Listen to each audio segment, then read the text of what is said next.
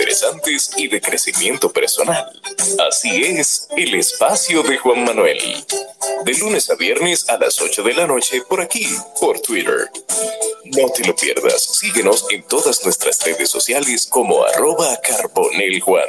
Te esperamos.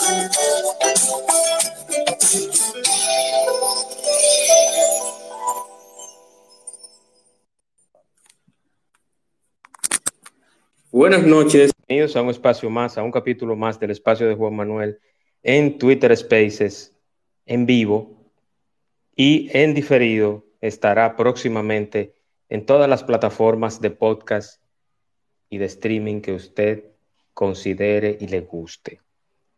Hoy tendremos un espacio muy interesante con un tema muy interesante también, donde tengo el placer de tener aquí a una invitada que además de que es una joven que está preocupada por un aspecto muy sensible de la sociedad. También está estudiando sobre este tema, pero también trabaja con niños sobre el tema en, de discapacidad y condiciones especiales. Y esa persona es Karen Ottenwalder. Voy a leer quién es ella. Pero antes de iniciar, Karen, si me lo permites, quiero hacer mención él o los que hacen posible este espacio y son los patrocinadores. Este espacio llega gracias a Express Wash.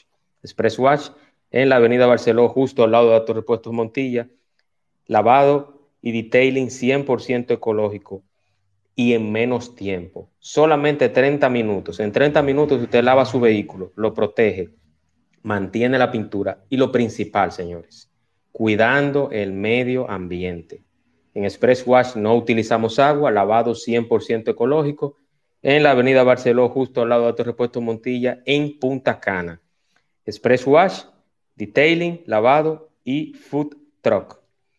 Bueno, sin más preámbulos, quiero dar la bienvenida a mi invitada Keiren Ottenwalder. Keiren es una joven, bien jovencita, estudiante de término de la licenciatura de Psicología Clínica con tres años y medio en la experiencia y trabajando y estudiando sobre niños con condiciones especiales y discapacidad. Hoy viene a aportarles un poquito a este espacio del conocimiento basado en sus experiencias de temas que no se tocan con respecto a esta problemática. Yo quiero darle la bienvenida a Keiren. Keiren, bienvenida a tu espacio. Hola, muchas gracias. Buenas noches a todos. Muchas gracias, Juanma, por invitarme a tu espacio para hablar un poquito sobre esto, que es un tema súper interesante e importante. Así es, así es, así es. Yo quiero primero, Keiren, que empecemos a hablar un poquito de, de qué tan difícil es hacerle pruebas a los niños y conocer exactamente qué capacidad o discapacidad tienen en lo adelante o en su desarrollo como niños. Háblame un poquito de esto y tengo unas cuantas preguntas que hacerte acá. Adelante.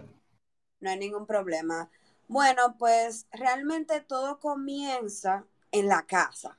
Me explico. Yo voy a hablar un poquito más de esto adelante, pero todo comienza obviamente porque vemos en estos niños alguna anomalía, o sea, algún comportamiento que no esté normal, ¿verdad? En lo que se diría normal.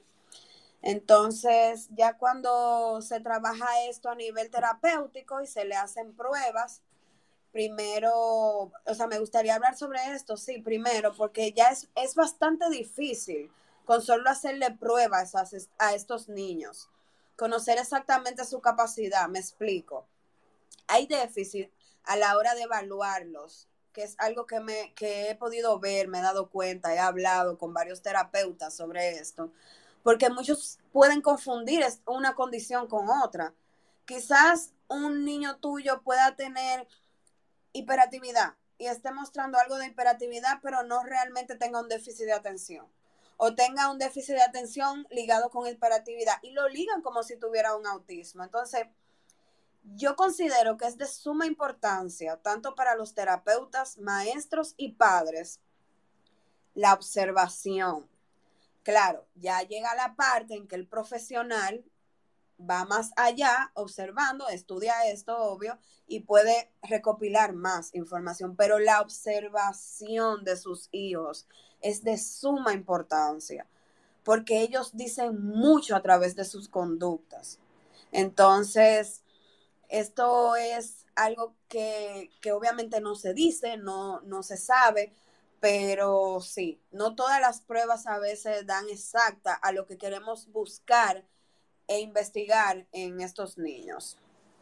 Entonces, sí me gustaría seguir hablando un poquito de que en nuestro país, en la República Dominicana, hay una gran cantidad de niños con una condición de todo tipo de clase, dígase alta, media y baja, de la cual hay pocos centros que benefician a estos niños y a los padres. ¿A qué me refiero? No todos los padres tienen la facilidad de costear estos tratamientos que estos niños necesitan. Y es algo que, que se convierte en un gran problema, porque muchos de estos padres, a no tener esta posibilidad, no pueden ayudar a sus hijos a tener una vida normal.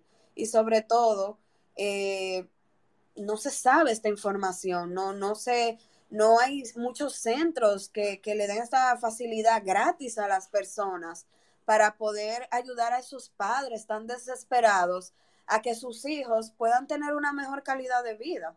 ¿Tú me entiendes? Entonces, esto es un tema sumamente importante.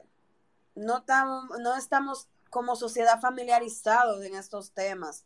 No afrontamos la situación correctamente de cómo podemos entender estas circunstancias. Por ejemplo, un ejemplo de cosas que no se saben. No todos los niños reaccionan igual. Pueden estar dentro del espectro. Hay niveles dentro del espectro. Un niño no te va a reaccionar igual. Cada niño es único y tiene necesidades diferentes las conductas de los niños con condiciones no se pueden generalizar, no se puede pensar que son iguales. Así es, así es, correctamente, Karen. Karen, yo tengo la primera pregunta y es, eh, eh, ¿tú puedes darnos algunos ejemplos de esto? Claro que sí. Yo, por ejemplo, en un día puedo recibir tres niños con autismo y ninguno de los tres niños tienen necesidades iguales. O sea, yo tengo niños que pueden tener problemas en el habla y problemas en la atención. O sea, hay niños que su mirada puede estar perdida, como hay niños que tienen autismo también, tienen el mismo nivel y atienden y saben hablar. O sea, por eso es que no se puede generalizar. Cuando se habla de, por ejemplo, autismo, así, autismo. Pero ¿qué tanta información tienen sobre esto? Y yo de verdad me enfoco mucho los niños son únicos. Cada niño con condición es único.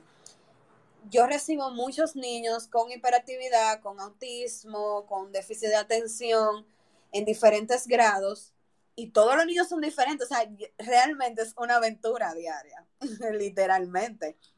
Y también hay que tomar en cuenta que estos niños no solo necesitan un tipo de terapia, estos niños necesitan varias terapias para que haya una verdadera optimización a nivel conductual y de aprendizaje. ¿Tú me entiendes?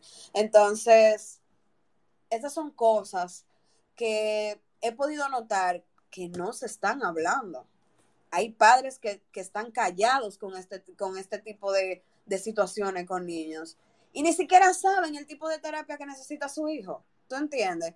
no sabe que su hijo tiene esta condición, pero tal vez tu hijo es más funcional que tal vez otro niño y tú ni siquiera lo sabes, porque no, no, a nivel social no hay como esa concientización que se necesita. Así es, así es. Y yo quiero eh, agregar a eso, Katie, que precisamente por esa deficiencia y por no tener un CAIP que aún no está terminado, que estructuralmente y, en cuanto a obra civil y todo lo demás, no sé qué es lo que le falta, no sé si que no hay recursos, no hay voluntad, no sé realmente. Y no voy a hacer juicio de valor aquí. Mira, hay una, no sé lo que está... mezcla de todo, realmente. Hay una mezcla de todo. Entonces, Precisa, sí, precisamente por eso, y eso lo voy a tocar y te voy a hacer la pregunta al final sobre ese personaje. Pero por eso, el tipo de personaje que ahora es, que ni siquiera voy a mencionar el nombre, pero todos van a saber de quién, a quién me refiero y de quién hablo ahora es material de memes y de, y de burlas y todo eso. Y está pasando una situación muy penosa con ella, pero precisamente ese tipo de personajes se lucra, se aprovecha y salen mira, Juanma, por esa falta esa de Perdón que te interrumpa, No te imaginas a los padres que yo llevo colgado en el alma. Yo tengo padres que han, que han llegado a mí para que ayude a sus hijos. Yo también he trabajado como shadow teacher, maestra sombra, dándole todas las clases del niño en el colegio, que también es otro tema. Yo me doy cuenta que en los colegios sí son súper inclusivos y sí que integración y bla, bla, bla. Y a la hora en que llega un shadow teacher, una maestra, todo se lo echan a esa persona. Entonces, como maestra en general, ¿qué, qué realmente tú estás incluyendo al niño en las clases, dejándoselo todo a la maestra sombra que tiene que también el padre que pagar, aparte de los colegios que, cobran muchísimo, ¿tú entiendes? Entonces, mira, hay tantas, hay tantas cosas que de verdad no te imaginas que no se saben lo que viven los padres. Y precisamente, sí, y precisamente el, el tema de ese personaje, te lo voy a hacer al final porque voy a cerrar con eso y con una reflexión sobre eso.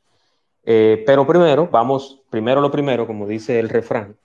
Y la segunda pregunta que tengo aquí en mis notas, Keiren, que yo quisiera compartir y todos los oyentes que están acá, que quiero también aprovechar la participación de todos los que están acá, principalmente de Esperanza, porque Esperanza está muy ligada al tema TEA y ha luchado mucho y es una persona que yo en lo personal, aparte de que le tengo mucho aprecio y la considero una mujer de respeto y coherente, quiero que participe y que dé su opinión sobre el tema. Pero primero vamos. Esto es para concientizar. Yo muy feliz de que otra persona también eh, comparta esta experiencia. Correctamente, correctamente, Keiren. La segunda pregunta es, ya que hablamos del centro, de lo que tú has hecho, de lo que tú haces, tú estudias y trabajas esta condición, estas condiciones de los niños, la discapacidad y algo muy sensible y muy especial. Y yo podría decir que hasta virgen en este país, porque no hay experiencia. Y se nota con, la salida y, la, y lo tristemente célebre del personaje que hablamos hace un ratito. Pero, ¿cuáles son estos tipos de terapia los niños necesitan? Bueno, las principales terapias son conductuales, de lenguaje, porque muchos de estos niños al tener absorciones eh, en el cerebro tienen mucho problema a la hora de hablar. No todos, pero pasa, está la ocupacional y del aprendizaje.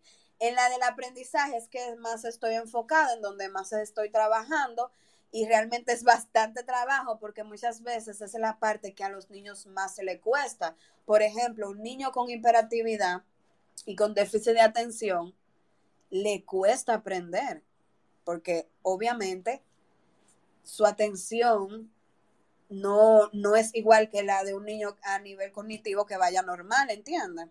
Entonces, una de las más importantes es la del aprendizaje. Obviamente, cada niño tiene necesidades diferentes, pero es un conjunto de, de, como te dije anteriormente, de terapias que estos niños necesitan para, para optimizarlos, ¿tú entiendes? Entonces, bueno, ya que hemos hablado un poco de las condiciones, me gustaría hablar un poco del espectro, del espectro autista, que es realmente el que más las personas eh, tienen conocimiento. Entonces, el, trastorno del espectro autista es una condición del desarrollo que puede generar problemas sociales, de comunicación y conductuales. Por regla general, no hay rasgos o indicios físicos que identifiquen a personas con autismo. O sea, increíblemente hay muchas personas, incluso adultas, que pueden tener grado de autismo y ni siquiera lo saben. Tan extenso es el tema, así es. No obstante, es probable que interactúen, se comuniquen y se comporten de una manera completamente diferente, o sea, y esto, o sea, establecido a nivel social. La causa principal del trastorno del espectro autista se desconoce realmente, pero sí se sabe que la genética y, algunos factores del entorno, dígase ambientales, pueden interactuar bastante con estos. Incluso eh, la dinámica familiar influye muchísimo en que un niño eche para adelante o no. Influye muchísimo en que los padres estén comprometidos o no, pero eso estaré hablando un poquito más adelante. Eh, los cambios de los patrones del, cerebro de estos niños se va viendo a partir de los dos años, pero mayormente las pruebas se hacen a partir de los tres, como que para, como que para confirmar que realmente tienen autismo. Perfecto, perfecto. Entonces, eh, la siguiente pregunta sería, Keiren, las primeras señales de autismo. Eh, mencionaste algunas, pero yo quiero unas específicas o las principales. Bueno, las principales son eh, dificultades en su comunicación, en su comportamiento social. La mayoría de estos niños suelen aislarse, porque te voy a explicar un poco la mentalidad de estos niños. Imagínate que tu mente es como una burbuja y, todo está relacionado a esa burbuja. Por eso incluso ellos suelen tener también patrones repetitivos y son sensibles a algunos estímulos, a, unos estímulos, aunque no todos responden igual. Yo tengo niños que si la luz está muy alta dentro de, del consultorio, el niño está incómodo si hay un radio prendido, otro niño se, o sea, se pone incómodo. Ellos suelen tener mucha sensibilidad a los estímulos, pero no necesariamente iguales. Por eso me enfoqué tanto al principio de comentarles que cada niño es único, pero mayormente se, se ve muy, muy pronunciado en que yo, le voy a poner un ejemplo de patrones repetitivos, o sea, yo tengo niños porque me gusta hablar a base de la experiencia. Yo tengo niños que si le gusta el espacio, los padres tienen que comprarle todo del espacio, todo de los planetas. Si tengo niños que son aficionados a los dinosaurios, los niños tienen que tener todo de dinosaurio si le gusta un color, el color verde, por ejemplo, yo le gusta tener todo de color verde. Y si tú le das algo que no es de color verde y es el que ellos quieren, ellos pueden hacerte crisis, porque ahí voy a la burbuja. O sea, tú lo estás sacando del patrón repetitivo de su burbujita que ellos han creado, porque ellos tienen su propio mundo, ¿tú me entiendes? Entonces, es muy, es, es un mundo. O sea, esos niños realmente te enseñan a, ver incluso ellos mismos la vida diferente, aunque tú estés trabajando a, ayudarlo a ellos a adentrarse más al mundo que se supone que es normal. Así es, así es. Eh, tengo una pregunta, no sé si quieres responderla ahora o más adelante. Puedes preguntarme, no hay ningún problema. Perfecto. Mira, una oyente me pregunta que cómo se desarrolla ¿Cómo o qué desarrolla el déficit de atención con hiperactividad? ¿Puedes repetirme la pregunta? Sí. ¿Cómo o qué desarrolla el déficit de atención con hiperactividad? Bueno, el déficit de atención por hiperactividad puede ser hereditario. Hay estudios que indican que los genes están muy involucrados y que eh, el, entorno también puede haber algunos factores que pueden aumentar el, riesgo. Eh, por ejemplo, si el niño, el niño tuvo una exposición de plomo durante la infancia o problemas durante el desarrollo, ¿tú me entiendes? También va muy ligado como, se, como el compromiso que se tiene con este niño para ver qué tanto se le desarrolla o no.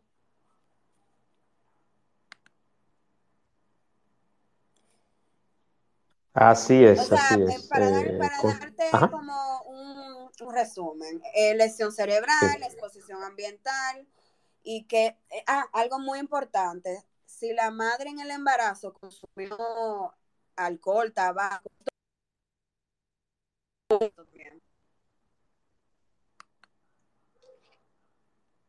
se está oyendo cortado, se está cortando.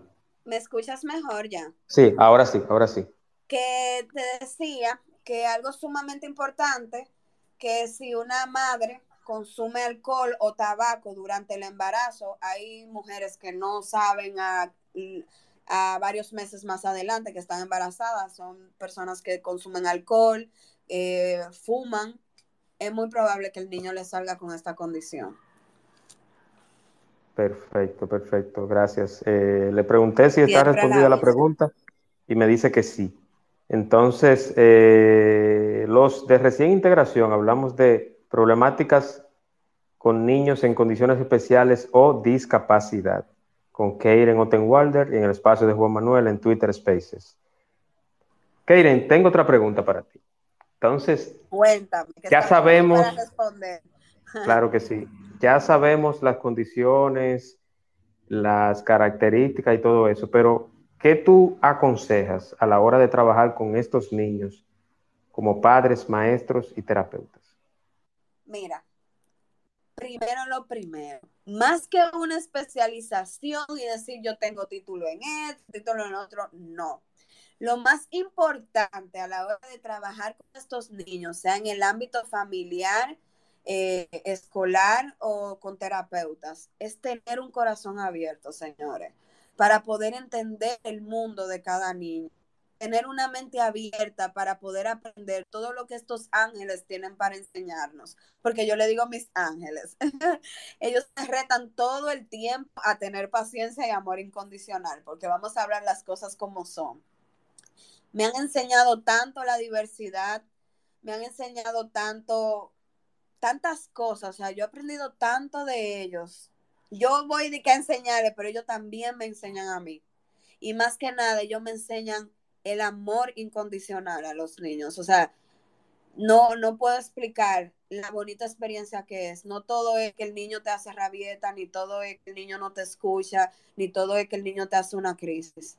Cuando el niño siente el amor incondicional y esa disposición que tienes como persona de ayudarlos, ellos se sueltan. Yo puedo asegurarle eso, o sea, y ellos ponen de su parte, porque créeme, mira, yo he visto muchos avances en esos niños que han llegado a mis manos, a, las manos de mi, a la mano de mi mentora, eh, que me encantaría un día, en verdad, que ella hable un poquito más a fondo de, de cualquier tema en específico que tiene que ver con los niños, porque de verdad es una muy dura ella, lo suyo.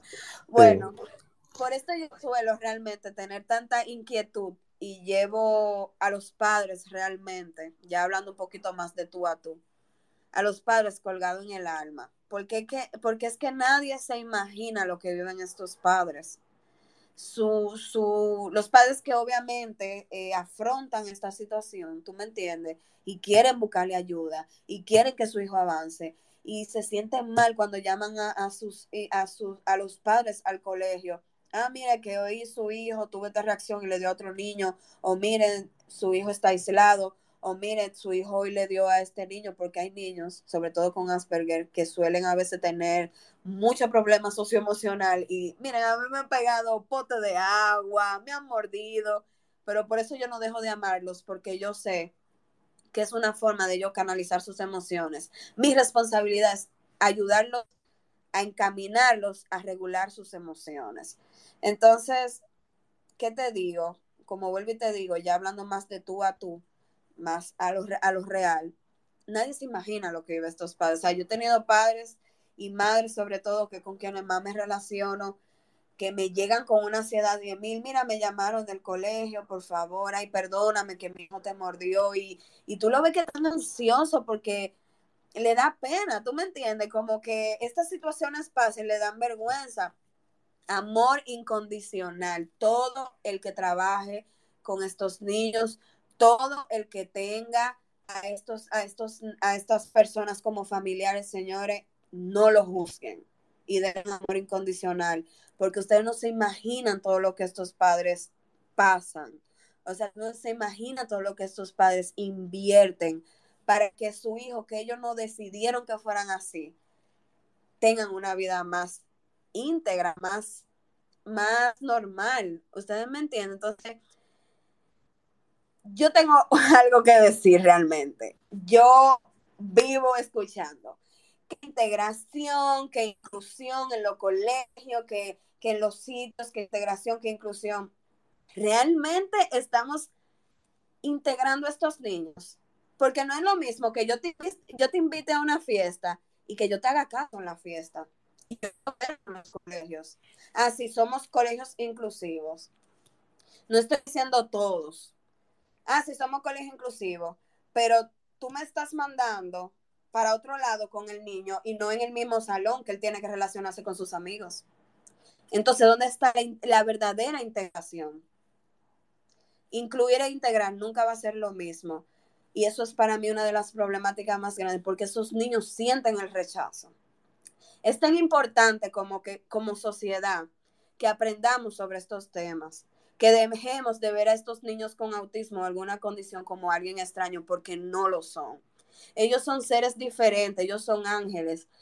O sea, su mundito dentro es diferente, pero ellos son niños igualitos. Ellos tienen las mismas emociones, los mismos sentimientos. Ellos sienten, ellos saben cuando los rechazan. Y muchas de sus reacciones simplemente son formas de canalizar lo que ellos sienten, porque muchos ni siquiera se pueden comunicar. Dejen, o sea, yo digo, conchale, yo, yo te he conocido es que me han dicho, no, porque salí con mi hijo y mi hijo tuvo esta crisis y ya me estaban mirando mal. Eso a mí me parte el corazón realmente, porque, óyeme, ¿dónde está la empatía? ¿Dónde está la comprensión de lo que estos padres viven? rechazo, ¿tú me entiendes? Entonces, si ustedes tienen algún familiar, ustedes mismos tienen un hijo con condición, yo quiero decirle que acepten sus hijos tal cual son, los amen incondicionalmente, se comprometan con sus hijos y aprendan sobre todo de este maravilloso mundo interior que ellos tienen, porque de verdad, o sea, hay tanto que aprender de ellos. Puedo decir que en estos tres años y medio de experiencia trabajando con estos niños, ellos pueden cambiarle la, vida y muchas percepciones a uno y vuelven a, uno más humano realmente. Sí. También he visto en estos casos, consecuentemente, de esta misma situación, padres que, que me llaman, a mí me han llamado y me han dicho, mira, yo quiero que tú veas a mi hijo, yo sé que tú trabajas con esto y yo quiero que tú me, me cheques a mi hijo en esto. Y después se me desaparecen. Y yo no lo juzgo, ¿tú sabes por qué? Porque es la situación como sociedad que estamos viviendo. Para un padre, tener un hijo que tal vez tenga una situación, mira, vamos a manejarlo en secreto porque tiene miedo a ser juzgado. Eso es injusto. Y es por la falta de concientización a nivel como sociedad que tenemos. Y a veces entre la misma familia, lo que se habla. Esas cosas no deberían pasar. Padres, búsquenle ayuda a sus hijos. Porque si comprometen con los tratamientos que estos niños deben llevar por la negación, y no me malinterpreten, no los estoy juzgando, solo es pido. Y lo peor es que le están negando al niño la posibilidad de que puedan tener una vida mejor. Yo tuve un niño, como te estaba expresando ahorita, yo tuve un niño que a nivel emocional ni te puedo explicar. Pero ese niño tiene unos padres tan comprometidos. Me tuvieron a mí comprometida con ese niño. Los terapeutas comprometidos, porque te voy a decir algo. Un terapeuta te puede decir, si ustedes tienen que hacer esto en la casa, arreglarle la alimentación, etcétera, etcétera. Pero si los padres y los familiares y los maestros no están con el mismo compromiso, no va a pasar nada porque es que el niño no va a tener una, la constancia que necesita. Entonces, de verdad, o sea, no se le puede negar esta posibilidad a los niños de que tengan una vida mejor porque les puedo asegurar que cada uno, dependiendo su condición y sus necesidades, estos niños avanzan muchísimo, muchísimo, pero con constancia. Yo tengo niños que yo recibo el mismo niño toda la semana a la misma hora y el niño está avanzando. Yo tengo niños que al principio no se sentaban y hoy se están sentando, porque tengo niños que llegan y no se quieren sentar, comienzan a gritar todo. Pero constancia de los padres, constancia del terapeuta, integración en los colegios, yo les aseguro que el niño puede tener una mejor calidad de vida. De verdad que sí. Y cuando me entero de que eso es, por ejemplo, ese niño, como te estaba explicando, que tenía problemas socioemocionales, ya está vendiendo cosas en el colegio, ya tiene compañeritos que lo, que lo aceptan porque ya él se sabe manejar mejor. Esas son cosas que de verdad me llenan mi corazón de felicidad, porque al final los niños se merecen esa oportunidad. Y reitero, los niños, amor, comprensión, paciencia y sobre todo personas dispuestas a realmente ayudarlos. Y creo que realmente eso es lo que más yo quería venir a aportar el día de hoy.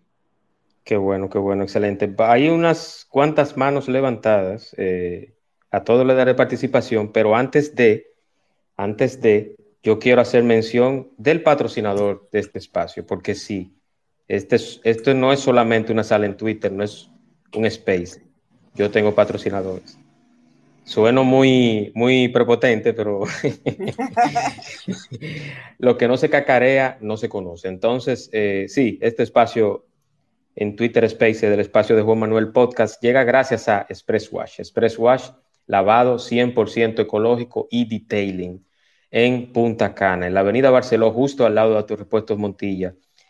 Express Wash y Food Truck food truck en la avenida Barceló, justo al lado de repuesto Montilla. No solamente usted lava su vehículo, sino que protege en condiciones extremas. También no utilizamos agua para cuidar el único planeta que tenemos y el medio ambiente. En Express Watch solamente trabajamos con el método México-Israelí de lavado de vehículos. Express Wash, lavado 100% ecológico, patrocinador oficial del espacio de Juan Manuel en Twitter Spaces y en diferido, señores, en Spotify y todas las plataformas que usted quiera y necesite.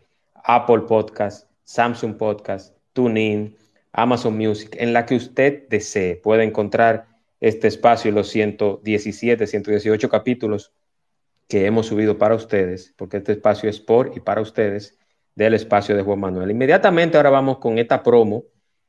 Inmediatamente vamos con las preguntas de las personas que tenga alguna pregunta o comentario que hacer en el espacio de Juan Manuel, a Keiren Ottenwalder. Para cualquier contacto o hacer tus preguntas, escríbenos al privado en arroba carboneljuan. El espacio de Juan Manuel. Así como lo escucharon, al privado pueden levantar la mano y cordialmente este servidor que está por acá le dará la palabra. Y vamos en este mismo orden. Vamos con, primero, eh, vamos a ver que un nombre un poquito, Omay, Moyans, y luego Mayra, y luego Esperanza, en este mismo orden. Adelante, bienvenida y desmutea su micrófono. Muy buenas noches a todos. Este, Eiren, cariño he visto mucho una problemática también que creo que comenté más abajo, que es con relación a los niños que tienen algún tipo de condición, es cuando los padres se niegan a aceptar que un niño tiene una condición. En ese caso, ¿cómo tú podrías eh, ayudarles? Porque tengo una prima que yo no sé mucho de eso, pero es demasiado notable y veo que realmente ella maltrata al niño cuando el niño hace ciertas cosas y lo tilda como que el niño realmente lo que es un malcriado o que, eh, tú sabes, no lo acepta y tampoco le está buscando ayuda.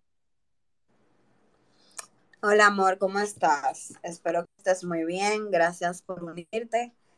Y bueno, yo te diría, mándamela, mándamela, que yo hablo con ella, pero sí, este, esto se ve bastante. Sí, yo de una vez, mándamela que yo me siento a hablar con ella y te juro que terminamos en terapia.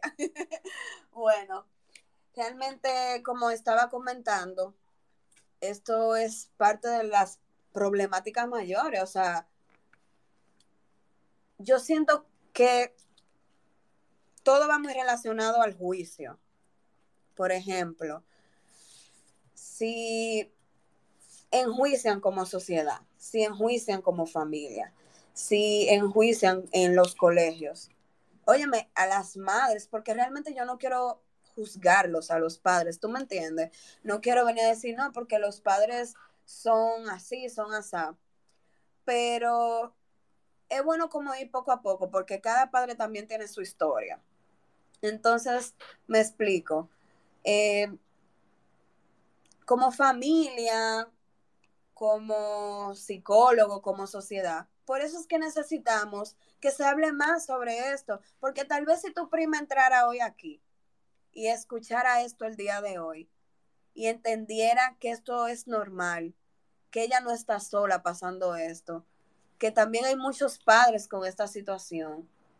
Pero yo entiendo que a la hora de abordar un padre, lo primero es que hay que ser respetuoso y comprensivo con la situación de ese padre y asegurarse de, de llegar al punto donde el padre si acepta, porque realmente tiene que ser algo donde obviamente la persona haga una reacción, eh, escuchar sus preocupaciones, eh, hacerle preguntas, brindarle información clara y precisa, que es lo que estoy tratando de hacer hoy, de concientizar más lo que está pasando y darle opciones de tratamiento y los recursos disponibles, que fue de lo primero que estaba hablando, que eh, no habías entrado todavía, de que hay tantos padres que no tienen la posibilidad de costear este tratamiento.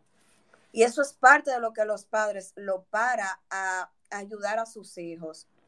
También la crianza de la madre, que estamos hablando de su madre en este caso, puede influir. Ella puede estar pensando que la conducta de su hijo es una malcriadeza, cuando simplemente puede ser una reacción dentro de su condición. Pero créeme que la negación a los padres es más común de lo que piensas. Y que un niño eche adelante, que un niño se ponga en tratamiento, lamentablemente va muy ligado de la concientización y aceptación de lo que su hijo está viviendo, pero a nivel social, porque si no se concientiza, si no se habla, si no, si no se expresa en las redes sociales, eso, que es normal que estas cosas pasen.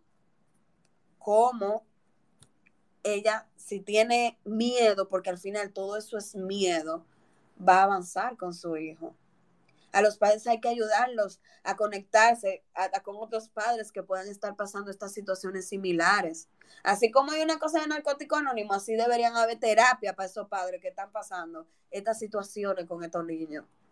Porque vuelvo y digo, nadie que no lo está viviendo o que no está cerca, como el terapeuta, por ejemplo, no sabe lo que un padre vive con respecto a esto. Entonces, no sé qué tan cercana tú eres a esa prima, no sé cuál es el grado de negación de ella, pero ojalá que algún día sea tú o algún familiar, que es donde más se puede tener confianza, que es en el núcleo de la familia, se le pueda hacer ver a ella o que ella pueda abrirse un poco a darse cuenta de que no está, no está mal tener un niño con condición, solamente hay que aceptarlo y afrontar lo que pasa, porque al final el que sale perdiendo es el niño más que nada. Y me lamento mucho el hecho de que su nivel de respuesta hacia el niño sea los golpes, pero tampoco voy a juzgarla, porque cada quien tiene una historia y cada quien actúa a base de lo que conoce y sabe. Pero es muy lamentable que por la falta de aceptación colectiva estos niños estén pasando esto, golpes simplemente por ser quienes son. Excelente. Eh, gracias por su participación a Moyans, no sé el nombre, pero te voy a llamar así. Vamos inmediatamente con Mayra. Mayra, bienvenida y desmutea su micrófono. Adelante. Hola, buenas noches. Bueno, este, quiero transmitirles un poco de mi experiencia. Yo tengo un hijo con síndrome de Down. Él ya tiene ahorita 14 años. Pero este, aquí es algo bien importante de lo que decía Karen. El miedo se tiene a lo desconocido. Cuando no conocemos la discapacidad o la situación real nos da miedo. Entonces yo, sin ser experta en la parte, ahora sí que es científica, pero por experiencia personal, yo te invitaría a que te informaras qué discapacidad puede tener, pues viene siendo tu sobrino, para que le acercaras información, tal vez información de algún grupo de padres que tengan este la misma situación de un hijo con discapacidad, tal vez no la misma discapacidad, pero eso este, le va a ayudar mucho. Yo, cuando nació mi hijo, yo no sabía que él venía con un síndrome. Entonces fue un año, un proceso, y yo creo que esto es bien importante, que me imagino que Karen lo, lo, este, lo trabaja con, con los padres. Es un duelo que tienes que vivir y tienes que pasar. Cuando se nos muere una, un familiar, es porque, y hacemos una serie de preguntas, y lo mismo pasa en estas situaciones cuando tenemos un hijo con discapacidad. Tenemos que vivir y pasar un duelo. no quiere decir que va a cambiar cuando terminas tú de entender ese duelo, sino que vas a enfrentar la situación y la vas a ver de una manera completamente diferente. Y los que tengan hijos con discapacidad que están aquí, un consejo muy personal es que conozcan la discapacidad lo más que puedan, infórmense, pregunten y cuando alguien vean raro a su hijo, lo que hagan, no, hay personas que incluso se molestan, se enojan o llegan a ocultarlo.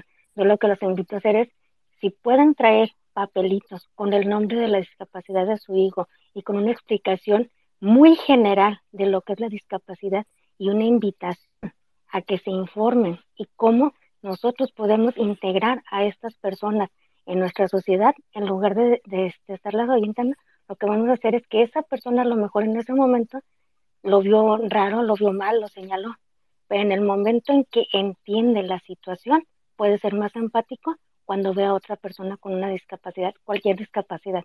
Tal vez le vamos a dejar la, la de por qué es esa discapacidad. Y lo que dice Karen, este, lo suscribo de que a veces están, somos tan ignorantes en la cuestión de la discapacidad que nos cuesta trabajo a veces hablar de esta sin pensar, aquí están hablando de los niños, pero no pensamos en que nosotros en cualquier momento estamos propensos a adquirir una discapacidad. Yo lo digo personalmente, mi papá toda su vida, una persona muy activa, tiene cinco años que perdió la vista, él tiene, pues ya es mayor, tiene 84 años, pero cambiar ese proceso de discapacidad para él fue difícil, pero ahí dependió mucho de lo que estamos viviendo alrededor de él que mi mamá empezó a hacer su ayuda completamente. Entonces, yo creo que el tema de discapacidad es un tema que debe de estar todos los días en nuestro entorno y como algo que es normal, que es natural y que en cualquier momento este, podemos tener eso, un accidente, la vejez o cualquier situación.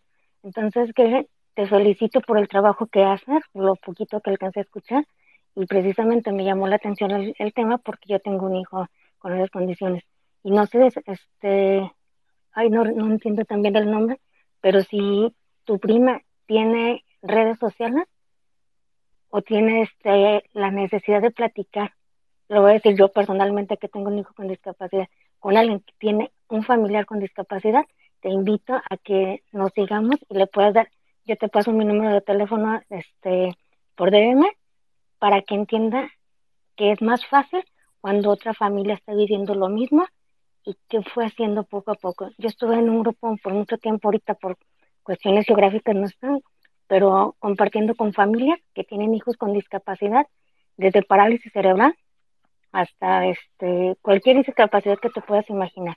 Entonces es más fácil, es más sencillo. Mis hijos están tan acostumbrados a vivir con personas con discapacidad que muchas veces no señalan cuando ven a un niño con discapacidad. Ya es parte de su ambiente por esa convivencia que tuvimos con familias con diferentes discapacidades. Gracias, perdón por extenderme. Gracias, Mayra. Keiren. Hola, Mayra, ¿cómo estás? Espero que estés bien. Quiero decirte que eres de esas madres que realmente eh, cuando las escucho hablar me tocan porque puedo ver tu conocimiento sobre esto, puedo ver tu compromiso con tu hijo, tu compromiso a nivel, a nivel de madre que pasa por esto, pero también eh, esa buena intención de, de, que otra persona también ayude a su, a su hijo de la manera en que ves esto. Eres muy valiente, quiero decírtelo, eres bastante valiente por expresarte aquí. Muchas gracias de verdad por compartirte y cualquier cosa, bueno, yo estoy aquí a tu orden. sin ningún problema, cualquier pregunta, eh, cualquier cosa que necesites, de verdad, eh, estamos aquí sin ningún compromiso, claro está, porque al final eh, aquí se trabaja de corazón para los niños y, quiero decirte que eres muy valiente y, bueno, a echar para adelante y, y todo tiene una razón de ser y Tal vez pasas por esto porque también viniste a ayudar a otras madres. Eres muy valiente. Perfecto. Vámonos, vámonos con Esperanza. Adelante, Esperanza, bienvenida. Gracias, Juan. Buenas noches a todos. Eh, buenas noches, Keren. Eh, más bien un comentario y va en, como en cuatro vertientes. Primero, creo que uno de los grandes errores que cometemos las familias cuando recibimos un diagnóstico es meternos de lleno a buscar ayuda para nuestro hijo.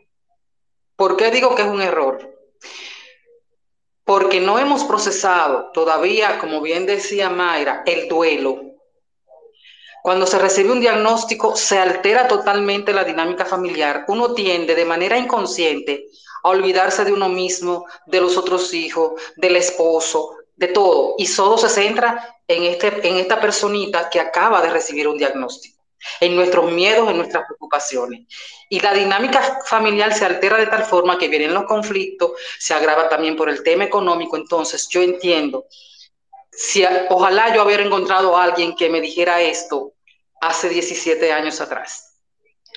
Busquen primero ayuda para ustedes como núcleo familiar, para que estén emocionalmente preparados para buscar la ayuda idónea para su hijo. Y como bien dijo Keren, si la dinámica familiar no funciona bien, por más terapia que reciba el niño, difícilmente se vean los avances.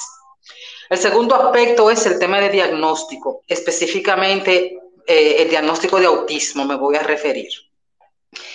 Yo le decía en estos días a una madre que yo no sé qué pasó aquí. Cuando Luis se diagnosticó de autismo, él cumplió un ciclo de diagnóstico diferencial. Ahora mismo se están haciendo diagnósticos de autismo solamente con la evaluación neurológica y las pruebas psicosométricas. Y eso no es suficiente, porque hay muchos errores innatos de metabolismo. Hay otros trastornos de neurodesarrollo que presentan las mismas manifestaciones de autismo sin ser autismo. Por ejemplo, ayer fue el Día Mundial de la Fenilcetonuria. ¿Cómo se manifiesta la fenilcetonuria? Con hiperactividad, con retraso en el desarrollo, con alteración en la, en la interacción social, con convulsiones. Tú oyes eso y puedes estar describiendo a una persona que puede tener autismo, pero también a una persona que tiene fenilcetonuria. Y aquí lamentablemente no se están haciendo diagnósticos diferenciales. Y eso es también por un tema de costos. Hasta que aquí las aseguradoras no den cobertura y eso se puede porque el Consejo Nacional de la Seguridad Social tiene facultad para revisar el catálogo de servicios y que se incluya no solamente los diagnósticos, sino también las terapias. Para eso no, no necesitamos ni siquiera la nueva ley, entre comillas, que, que recién se aprobó. La ley 513 así lo establece y la 8701 por igual.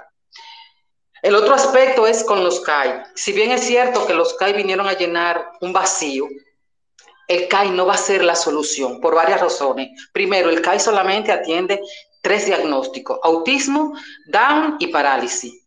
Y las demás condiciones, las demás familias no tienen derecho.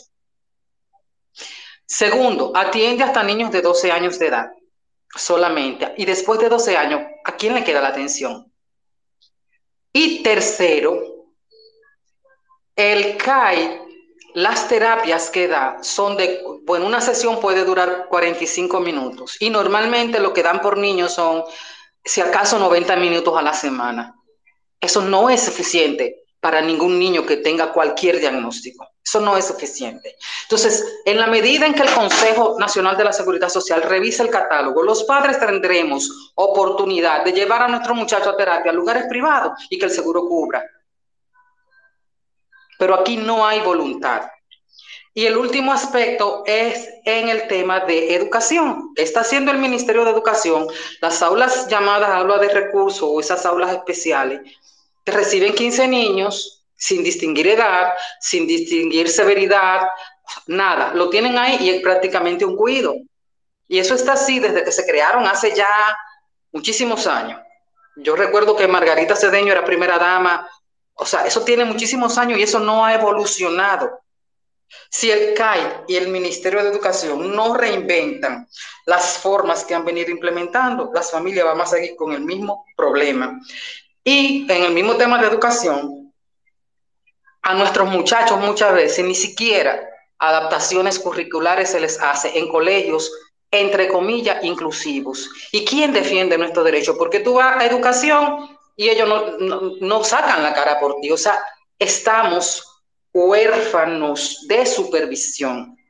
Gracias por la oportunidad, Juan Manuel. Siempre, siempre, Esperanza. Siempre y cuando usted vea un espacio mío y quiere entrar y participar, usted sabe que tiene todo mi respaldo. Keiren. Muy buena información, Esperanza. De verdad, muchas gracias por agregar esta información que también es súper importante saber, de verdad. Y nada, ya por lo que veo puedo ver, o sea, me, me entendí que tiene un niño con una condición, que tiene autismo, ¿tiene su hijo? Sí, autismo. Eh, no es un niño, ya tiene, cumple 19 en julio. Pero veo que usted está bastante informada, de verdad me parece súper bien y, y muchas gracias por su aporte. Gracias a ti. Excelente, vamos con JG. Adelante, JG. Bienvenido y desmutea su micrófono. Buenas noches a todos. Realmente mi pregunta iba muy familiarizada con la participación muy puntual de la señora Esperanza, que eran preguntas muy puntuales para la señorita Ottenwalder. En base a su opinión, si cree que acá en la República Dominicana se está legislando y creando políticas públicas factibles en favor de los niños con condiciones y se está trabajando de forma real para mitigar el estigma en contra de esa condición y los servicios que estos requieren, ya que muy a la par con la opinión de la señora Esperanza, todos pagamos impuestos y ante la Constitución y la ley, inclusive Dios, somos iguales. Gracias. Excelente, gracias JG. Keiren.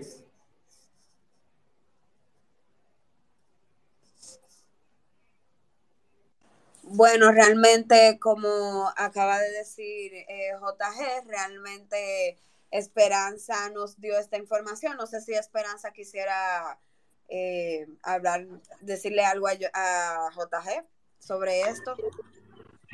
Eh, mira, en mi opinión, realmente aquí nos hemos quedado en el mucho bla, bla, bla, en prensa, pero no en acciones puntuales ni concretas. Entiendo que el CONADIS, no, no sé por qué razón, no está jugando el rol que debe en cuanto a impulsar políticas públicas para la población con discapacidad y ser un ente que coordine eh, transversalmente esas políticas. Entonces yo entiendo que nosotros como sociedad lo que debemos pedirle a nuestros legisladores es que fiscalicen qué le hace falta al CONADI, recursos económicos, humanos o tecnológicos, pues vamos a proveérselo. Entonces, nosotros tenemos, señores, yo digo, la ley 513 de discapacidad, eso es casi un pentagrama de lo perfecta casi que está. Que puede mejorar, sí, pero con lo que hay establecido, se puede hacer. Yo me he cansado, por ejemplo, de preguntar en esos proyectos habitacionales del Estado si se está cumpliendo la cuota que establece la ley para personas con discapacidad, que es de por lo menos un 8%. Ah, se le da prioridad, no, pero la ley no dice que le dé prioridad, la ley dice que le destine un 8% con una depuración y estamos hablando de años. Aquí falta voluntad, aquí falta acción y mientras se esté designando por criterio puramente político en ciertas posiciones, yo no, de verdad, suena muy pesimista, pero son 17 años que tengo en esto. Pidiendo, pidiendo, pidiendo, y tú ves que, que no se traduce en acción real. Gracias, Esperanza. Yo tengo una pregunta adicional antes de concluir, eh, y esa me la hacen desde Estados Unidos, y es la siguiente. ¿Me escuchas, Keiren?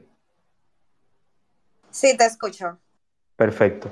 Eh, ¿Por qué tantos niños, y es la pregunta que me hace el oyente, ¿por qué tantos niños están diagnosticando con ADHD por error, cuando en realidad lo que tienen es autismo? Yo quisiera que eso me lo responda primero usted, eh, Keiren, y luego esperanza, por el conocimiento que tiene esperanza. Entonces yo quiero como, como para que el oyente se vaya totalmente con la interacción de ambas personas, pero también con dos respuestas que no necesariamente diametralmente van a ser opuestas, pero sí en consonancia con lo que se busca. Bueno, como te dije al principio, como le estaba explicando al principio, hay cosas que realmente se parecen una de la otra, pero no necesariamente sea exactamente esa condición. Porque un niño con déficit de atención puede, por ejemplo, tiene falta de enfoque y también puede aislarse.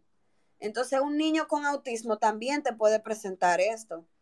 Y a través de las pruebas, como te estaba explicando al principio, hay confusiones. Por eso es que yo estaba expresando sobre la observación, porque es que las pruebas no son suficientes. Y eso está muy generalizado y eso se ve más de lo que se piensa que todo lo quieren poner como que es autismo, cuando muchas veces el niño lo que tiene es un déficit de atención o tiene hiperactividad. Entonces, va muy relacionado con lo que te estaba diciendo al principio. Las pruebas, la observación, va mucho en conjunto de este tipo de diagnóstico. No sé si la señora Esperanza quiere agregar algo más. Sí, adelante, Esperanza. Sí, en la misma consonancia que, mencionaba Karen, aquí hay un problema de falsos positivos, como yo le digo. Y es por lo que te hablaba, te comentaba anteriormente. Aquí no se está haciendo diagnóstico diferencial hasta que República Dominicana específicamente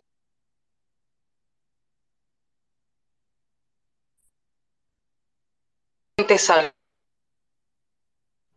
está cortando, se está cortando, Esperanza. Hay tantos casos. Entonces, hasta que aquí no se logre, como bien decía Karen, las, las, las pruebas, pero también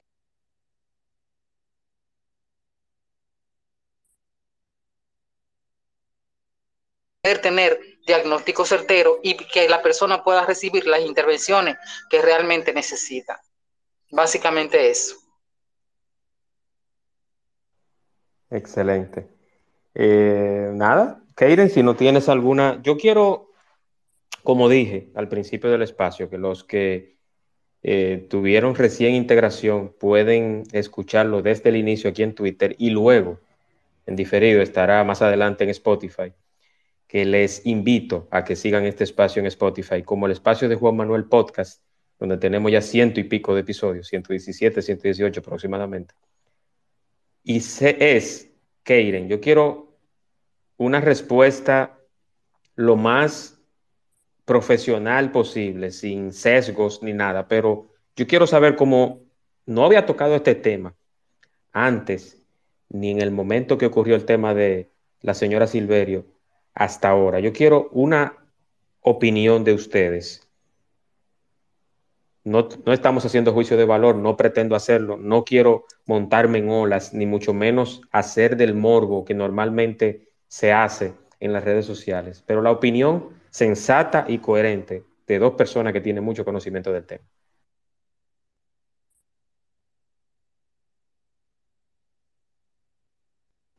Adelante, Kiri.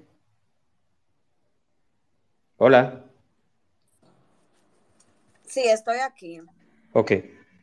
¿Qué yo opino sobre el caso de la doctora no doctora? Ajá. Bueno, mira, tú quieres que yo te diga algo sumamente profesional, pero yo te lo voy a decir como yo pienso. Realmente es un tema que, mira, yo no tengo como muchas palabras, me agarraste fuera de base con esa pregunta, pero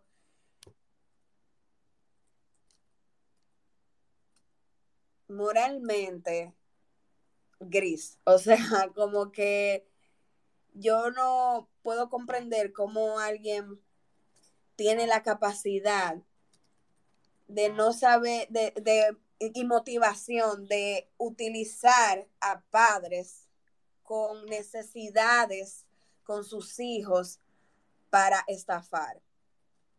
Yo lo que he podido entender eh, que realmente deja bastante que desear del sistema, de la ética, de cómo debe ser un profesional, más que trabaja con niños, un tema tan delicado. yo lo que llegué a la conclusión que ella aprendía rápido, ella tenía personas que realmente sí estaban capacitadas para esto y ella era como la, la parte, eh, ¿cómo te digo? Como el personaje que se mostraba a los padres, todo esto.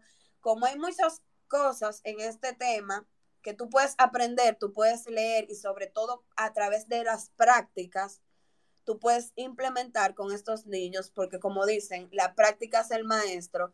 También he tenido esa hipótesis de que ella, a través de la práctica, de lectura, de tener personas cerca de ella que sí tuvieran el conocimiento necesario, ella implementó este personaje, este circo, pero más que enfocarme en el juicio hacia ella, yo lo que me enfoqué en todos los padres y en todos estos niños.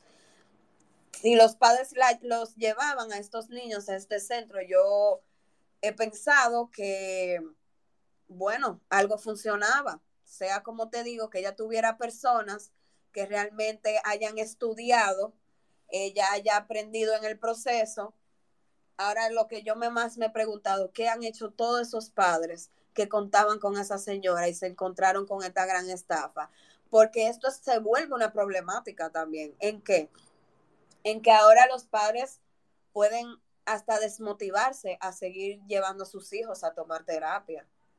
Porque literalmente, volviendo a hablar sobre la, la palabra duelo, todo es un duelo. Es como que, wow, yo entrego la confianza a esta persona, de trabajar con mi hijo, de trabajar esta situación que tengo, que como dijo la señora Esperanza, eso cambia todo en una casa, sobre todo a, a los padres principalmente. Hicieron a los padres perder confianza en todo el sistema y todo el apoyo terapéutico. Eso es como que, como una persona que no estudió tiene la capacidad de atender a este niño. ¿Tú me entiendes? Entonces, fue algo de verdad poco ético y creo que sobre todo eh, los sistemas que trabajan con estas supervisiones y todas estas cosas fue un conjunto de negligencias realmente. Ese es mi aporte sobre este tema. Muchísimas gracias, Keiren. ¿Esperanza? Mira, yo creo, coincido totalmente con Keiren en el tema de que el sistema falló y, lo, y era lo que yo decía ahorita. O sea, lamentablemente aquí no hay una estructura que supervise los servicios y eso está en, en las leyes. Eso está en las leyes, pero aquí no se cumplen. Eso en primer lugar. Segundo lugar, eh, a nosotros como familia, no, no este esta situación nos debe dejar como experiencia que debemos investigar, nosotros normalmente vamos a un lugar porque, mira, me lo, ay, fulana lleva su sitio allí, es bueno, vamos a llevar el mismo para allá. O me lo recomendó tal terapeuta. Y perdemos de vista, a lo mejor por la misma situación que estamos pasando de desesperación, el investigar la parte curricular, los títulos, su S4 y demás. A mí me ha quedado eso como enseñanza. Segundo, eh, perdón, tercero, a que escuchemos activamente. Esa señora se expresaba con unos términos rarísimos, unas palabras que, que nada más ella se inventaba. Porque mira, yo coincidí con ella en las vistas públicas.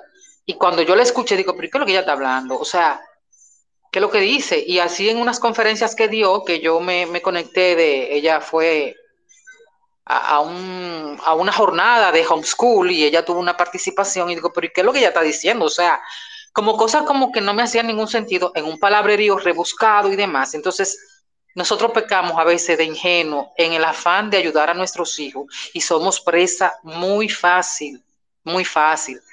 Y por último, también que debemos escuchar a otros padres. De esta persona, yo no me imaginé la magnitud de, todo esto de los títulos falsos y demás. Pero ya yo tenía información de ella desde hace algunos tres años, que bueno, tú sabes, Juan Manuel, Que me, que, me que me daban a mí entender que no era una persona confiable. Y yo, por ejemplo, con el caso de Luis, soy muy celosa. Yo digo, si una persona no es confiable, no tiene ética, yo no la veo como buen ser humano, no es alguien a quien yo le confío a Luis ni siquiera cinco minutos. Entonces yo traté de advertir a algunas personas, no me hicieron caso. Y eso que yo, o sea, que no tiene nada que ver con su calidad de profesional, era con otros temas de ética. Y a veces también nos cerramos a escuchar opiniones de otros que ya tienen un camino recorrido, que no nos hace más meritorio ni mucho menos, pero caramba, la experiencia eh, no se improvisa. Y aquí en este camino nos conocemos el manso y el cimarrón, como dicen. Básicamente eso. Así es. Muchísimas gracias, Esperanza, y gracias a Keiren. Y yo tengo una opinión muy personal. Yo no, de hecho, lejos de los memes, de, del sistema adámico y todo lo demás, que en eso es que se ha convertido ese personaje. Pero, ¿qué ha pasado con, con Elizabeth Silverio? Elizabeth Silverio no es solamente un referente de una estafa, de una persona que mintió, que se lucró de niños y de una condición muy especial, pero no especial porque son niños diferentes, no. Son niños bajo una condición que es muy costosa y que en este país no hay supervisión, no hay una política pública ni privada que se encargue de focalizar a esos niños y de darle el tratamiento que se merecen. Pero no solamente eso, yo visualizo a, a la señora Silverio no solamente como eso, sino como que hay también muchas Elizabeth Silverio en distintas ramas de la medicina, de la ingeniería, de la contabilidad. Eso es lo que me preocupa, que no es solamente Elizabeth Silverio y ya, no es solamente como, como una película que se elimina el villano y, y un final feliz, no. Elizabeth Silverio es simplemente la punta del iceberg. Y entonces eso es lo que me preocupa. ¿Qué están haciendo las autoridades para encontrar y, localizar y focalizar a esas profesionales que no son profesionales o esos profesionales que no lo son, para que no sigan lucrándose y engañando y jugando con un sector tan delicado como la salud. Así como hay doctores que no son doctores, también hay ingenieros, también hay arquitectos, también hay abogados, todo un sinnúmero de personas que por la poca supervisión por la poca profesionalidad, por el poco seguimiento y por el poco régimen de consecuencias, está pasando estas cosas aquí. Y tal cual como lo dijo Esperanza, si usted tiene un hijo con una condición, o usted va a someter a un familiar a una cirugía plástica, o usted va a construir un edificio, sométase al escrutinio y a la supervisión de una persona responsable que aunque sea lo guíe, pero que le diga las cosas como son, para que después no se esté agarrando la cabeza, o como decía un anuncio muy famoso en la televisión en los 90, ay, me engañan. Entonces, eh, ese es mi, aporte. Yo no soy experto en salud, yo por eso a estos espacios traigo, siempre invito y traigo personas que tienen un conocimiento en un tema. Pero lo que sí me preocupa es eso, que Elizabeth Silverio no es la única. Elizabeth Silverio no es la que por motivo de memes, que Nuria, que los stickers y todo lo demás, ya eso se acabó ahí. No, hay más Elizabeth Silverio en la calle y en distintas ramas del ámbito profesional. Keiren.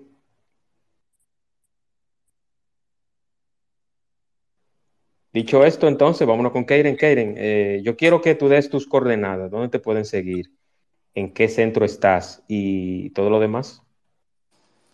Bueno, realmente como expresé, eh, bueno, realmente me presentaste tú.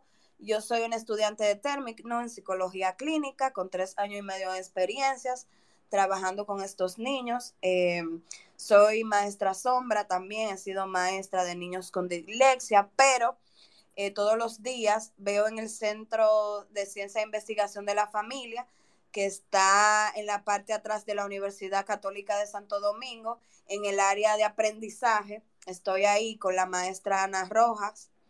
Ella es muy buena, la recomiendo 100% y yo también estoy ahí trabajando con ella, de la, o sea, estoy de la mano con ella. Y, y, nada, todavía no he creado como un Instagram a base de estas informaciones. Realmente esto es como un comienzo para mí a nivel de concientización en las redes sociales, pero estoy a su orden allá cualquier cosa me pueden hablar en privado, eh, cualquier cosa que necesiten.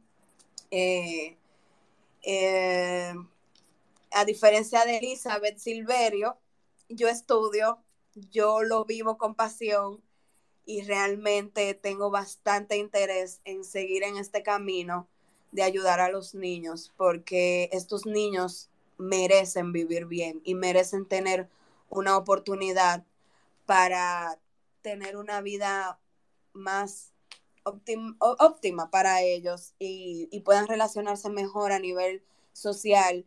Y sobre todo yo seguiré haciendo mi parte haciendo lo que yo tenga que hacer para seguir concientizando a la sociedad con respecto a este tema, porque aquí lo que se necesita es mucha concientización y aceptación y sobre todo educación, o sea, al final todos los temas sociales, sea embarazo de adolescentes, eh, estos problemas de, de, de los niños, de la falta de aceptación, educación, o sea, si el sector político, los sectores de cada área se enfocar en educar sobre cada tema, la historia sería diferente.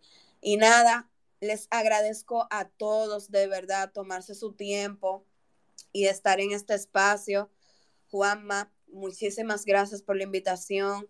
Esperanza, muchísimas gracias por toda la aportación. Fue muy buena y al final eh, esto es lo que se necesita, unión, concientización, aceptación, pero sobre todo padres y familiares, maestros, terapeutas, amor incondicional y un corazón bien abierto para trabajar con estos niños. Espero que todos tengan una excelente noche y muchas gracias por estar aquí, de verdad. Gracias a ti, Karen, por aceptar la invitación. Eh, debo reconocer que tú, aunque no has terminado la universidad, eres muy profesional, muy madura y sobre todo muy responsable para hablar del tema. Esperanza, unas palabras finales antes de concluir. Básicamente la misma línea que acabas de decir. Cuánto me alegra saber que hay gente joven formándose profesionalmente, pero más que todo, con esa vocación que tú has mostrado que tienes. De verdad que, que eso no tiene precio. Muchas gracias de verdad por, por tu manejo, por tu profesionalidad y por el amor que pones en lo que haces. Así es, así es. Así es, así es. Muchísimas gracias, gracias a todos, gracias a todos los que están aquí presentes, a Alex, a la Mar querida, que le voy a decir así, Mar, a señor Shelby, Esperanza, Medina, Liliana, Omar, Jennifer, Morena, todos los que están por acá. Muchísimas gracias por estar como oyentes y participar en este espacio, en el espacio de Juan Manuel. Y recordarles que este espacio próximamente estará en Spotify, en el espacio de Juan Manuel Podcast, en Spotify y en todas las plataformas de podcast que usted desee. Muchísimas gracias, buenas noches, descansen y hasta la próxima.